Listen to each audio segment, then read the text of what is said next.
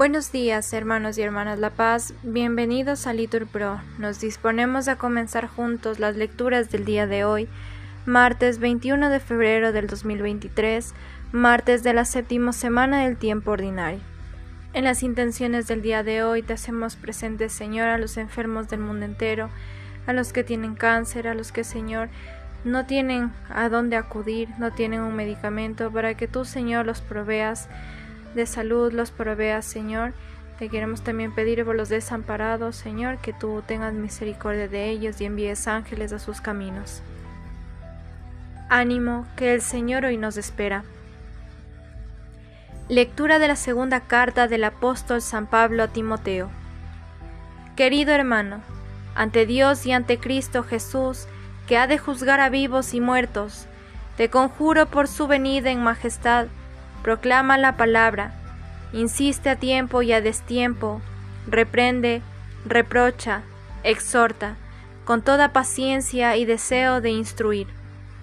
Porque vendrá un tiempo en el que la gente no soportará la doctrina sana, sino que, para alargarse el oído, se rodearán de maestros a la medida de sus deseos, y apartando el oído de la verdad, se volverán a las fábulas Tú estate siempre alerta, soporta lo adverso, cumple tu tarea de evangelizarlo, desempeña tu ministerio.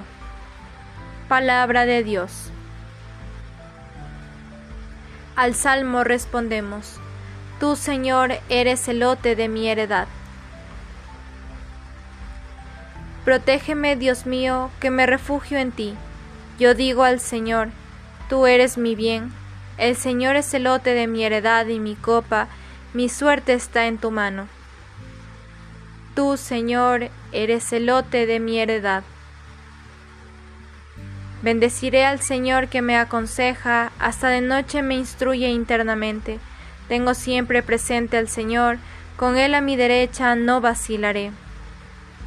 Tú, Señor, eres el lote de mi heredad.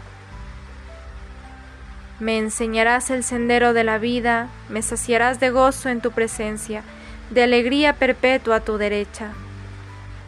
Tú, Señor, eres el lote de mi heredad. Nos ponemos de pie. Lectura del Santo Evangelio según San Juan. En aquel tiempo dijo Jesús a sus discípulos, Yo soy la verdad, la verdadera vid y mi Padre es el labrador. A todo sarmiento mío que no da fruto lo arrancará, y a todo el que da fruto lo poda, para que dé más fruto. Vosotros ya estáis limpios para las palabras que os he hablado.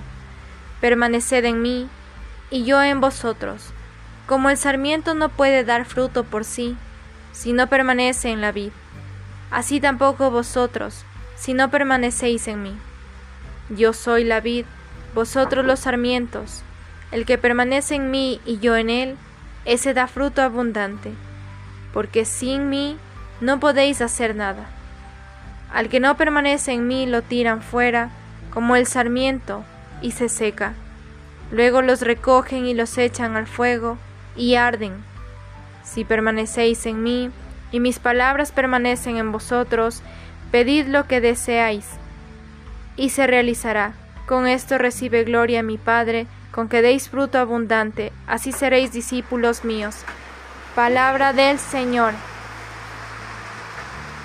Bendecido día, hermanos.